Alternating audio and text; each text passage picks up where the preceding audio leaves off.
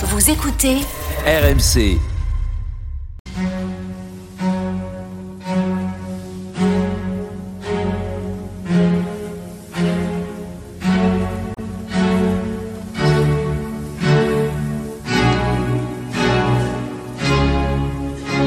Église d'aujourd'hui, une émission de Régis Burnet. Bonsoir et merci de nous retrouver pour Église d'aujourd'hui, votre moment de réflexion du dimanche. Connaissez-vous le Saint-Suaire? Et vous venez de faire paraître aux éditions Brunor, justement, l'empreinte transfigurée. C'est dans la collection Les Indispensables et on vous a beaucoup euh, reçu.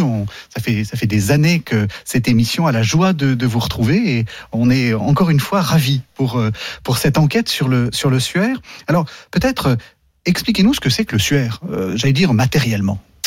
Alors matériellement, donc c'est une grande pièce de tissu. Il s'avère que c'est du lin, euh, du lin tissé euh, selon des méthodes très anciennes, puisqu'on peut distinguer avant ou après le sac de Charlemagne, hein, Mhm. selon la- les méthodes de blanchiment du lin, etc. Et alors étrangement, sur ce sur ce grand drap euh, clair, quasiment blanc, on voit apparaître, on voit se dessiner toute l'empreinte d'un d'un être humain. Euh, et alors, euh, ce qui est étrange, c'est qu'on le voit euh, de face et de dos également, puisque on comprend que selon les certaines méthodes de, de- de mise au tombeau, eh bien le, la- la- le défunt était complètement enveloppé, comme dans un sandwich, on pourrait dire, par Oui. ce, ce- ce grand drap qui, qui fait deux mètres devant et deux mètres, un peu plus de deux mètres aussi derrière. Voilà. Alors, euh, pendant longtemps, alors dis- disons que nous connaissons sa, hum, son histoire euh, depuis le depuis le Moyen Âge, où il aurait été rapporté de Constantinople par des un croisé franc, euh, et à partir de là, on ne le lâche plus. Vous voyez, ça on ne le lâche plus. Simplement, la difficulté, c'est qu'on ne sait pas exactement ce qui s'est passé avant. Alors, on a des traces par des écrits, des lettres, des courriers, des, des, témoignages, qui pourraient être bien euh, le, le même tissu, mais ça reste à, à prouver. Ça, voilà. Et alors, ce qui est très curieux, c'est que ce, donc ce, ce linge a fait l'objet parfois, euh, souvent de vénération depuis qu'il est en Europe. Euh, L'Église n'a pas trop donné son opinion parce que c'est pas son métier de donner son opinion sur des vraies ou fausses reliques euh, systématiquement. Oui. Et mais surtout, il y a eu un regain d'intérêt lorsqu'une nouvelle image est apparue, c'est-à-dire quand on a voulu faire une photo de, de ce drap où on voit assez mal l'empreinte. hein. À à partir de ce moment-là, il y a eu une photo qui, qui, est passée par un négatif, comme euh, on faisait les photos autrefois. C'est une photo qui date d'un peu avant le, 20e siècle, fin du 19e, 1898. Et là, eh bien, le négatif a révélé euh, ce qu'on ne pouvait pas voir à l'œil nu, c'est-à-dire vraiment euh, toute cette image que nous connaissons aujourd'hui. Voilà. Oui, parce que votre livre commence, euh, enfin votre votre album Ouais. commence par une, une planche euh, tout en tout en, en largeur, si on peut dire, avec un, un bonhomme qui apparaît, qui dit "Mamma mia, le roi a donné son autorisation, le roi Umberto serais-je à la hauteur de la tâche? Je ne dois pas perdre de vue que c'est le roi qui, qui m'a choisi, moi, Segundo Pia, pour réaliser la, photo, la photographie historique. Qu'est-ce que c'est? Alors voilà, on s'était, on s'était comme ce, ce linceul était gardé à, à Turin et euh, on était un peu inquiet qu'il puisse y avoir un jour un incendie, un effondrement ou quoi. Et Mhm. la photo étant euh, relativement récente à cette époque-là, euh, eh bien, euh, on s'est demandé s'il fallait pas quand même faire une photo, faire ça convenablement. Et effectivement, c'est le, le roi lui-même qui a choisi ce, ce, ce photographe qui n'était pas professionnel, qui s'appelle Secundo Pia et qui était en fait euh, avocat, je crois, mais qui se passionnait pour la photo Mhm. et qui a eu beaucoup de difficultés à obtenir la bonne lumière, etc. Mais quand il a, voilà, il a fait ses photos, euh, puis on, et quand il a fait cette euh, révélation, comme on dit, puisqu'on parle de révélateur, Oui, hein, absolument. c'est amusant.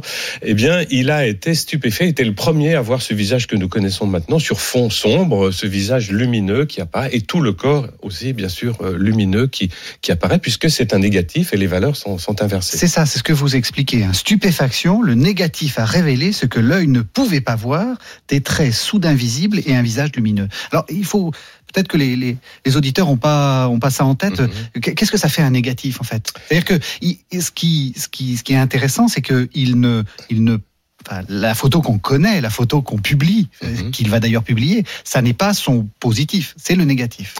Voilà, c'est ça. ça. Alors, voilà, c'est un négatif, c'est-à-dire que si vous me prenez en photo avec les méthodes euh, anciennes, encore récentes, enfin d'argentique, Oui. il, y a, il y a cette étape du négatif photo où tout est inversé. Donc les noirs sont blancs, euh, les, les, les, les- et, et ainsi de suite.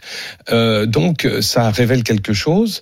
Euh, de différent que l'œil ne voit pas Oui. évidemment mais euh, mais c'est là que ce c'est à partir de ce négatif que euh, qui a été un petit peu divulgué par la presse etc que les scientifiques du monde entier progressivement se sont passionnés pour ce tissu parce Oui. que jusque-là, il n'intéressait personne. C'était une vraie ou fausse relique, un truc médiéval, bon, peu importe, on voyait pas très bien. Mhm. Et là, euh, les recherches ont commencé à, à se faire.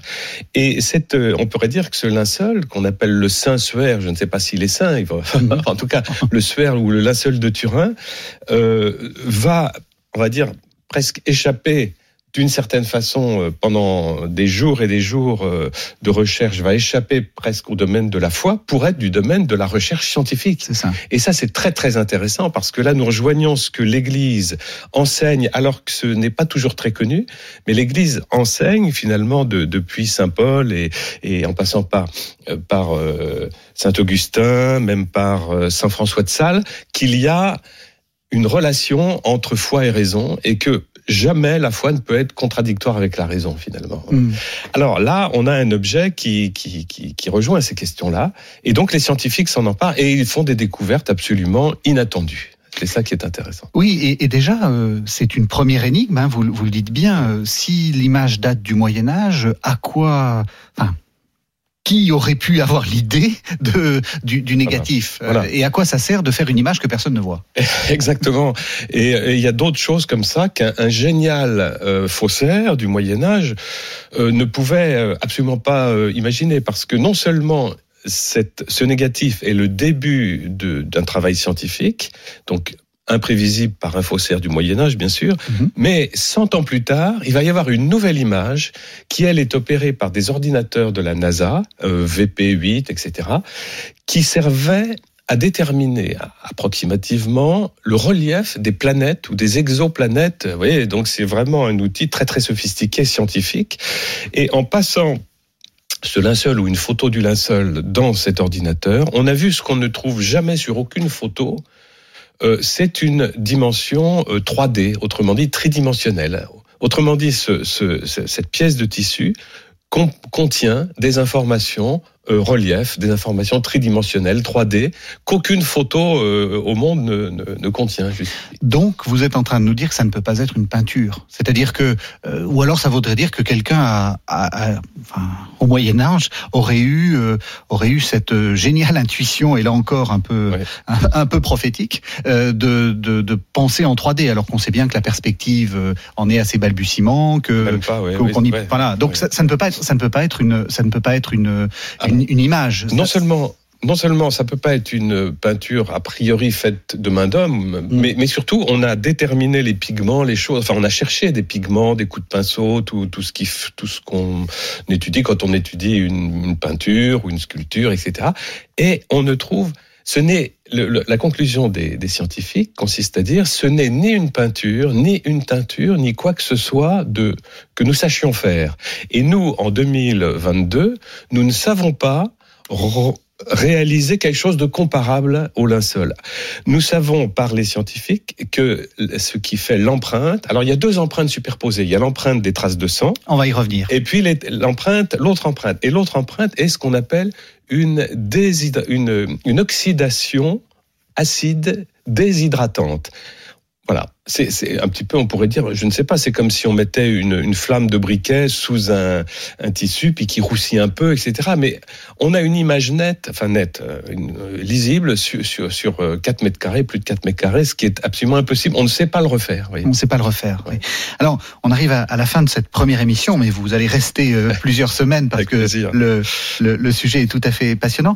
Euh, pour, pour redire aux, aux, aux auditeurs, euh, actuellement, s'ils ont envie envie de le voir, comment est-ce qu'ils font? Euh, On peut voir le- le- l'original? Comment, comment c'est- oui. Compliqué. Alors, je, je, je n'y suis jamais allé moi-même, mais disons qu'il se trouve toujours à Turin et il y a ce qu'on appelle des ostensions, donc Voilà. des présentations au public, euh, plus ou moins régulièrement. Je, je ne suis pas du tout spécialiste des programmes, mais en tout cas, c'est tout à fait euh, envisageable. Il doit falloir s'inscrire à l'avance et puis on, voilà. euh, Et donc ça se présente comme une sorte de, de longue. De long, de long tissu qui Oui. est euh, derrière une vitre en Oui, fait, voilà. mais, mais à voilà. l'abri des balles, de tout ce qu'on veut. Euh, Enfin, c'est ce que moi, je, encore une fois, j'ai vu des photos euh, et effectivement, on voit. Alors, c'est peut-être un peu frustrant parce que c'est le vrai qui était exposé, c'est pas le négatif photo, donc on ça. voit pas très bien. Il faut être à plus de 2 mètres, paraît-il, pour le voir net. Plus on se rapproche, plus ça devient flou. Euh, Ça aussi, c'est quelque chose d'important. Très très rare, ça aussi. Oui. Voilà. Donc il y a, voilà, mais les gens peuvent aller le s'inscrire, je pense. Oui, oui. Très bien, Brunor. Alors, je rappelle le titre de votre euh, album, L'empreinte transfigurée. C'est dans la série Les, Indi- Les Indispensables et c'est aux éditions Brunor. On se retrouve la semaine prochaine, Avec plaisir. avec grand plaisir aussi. Bonne soirée à tous. Merci.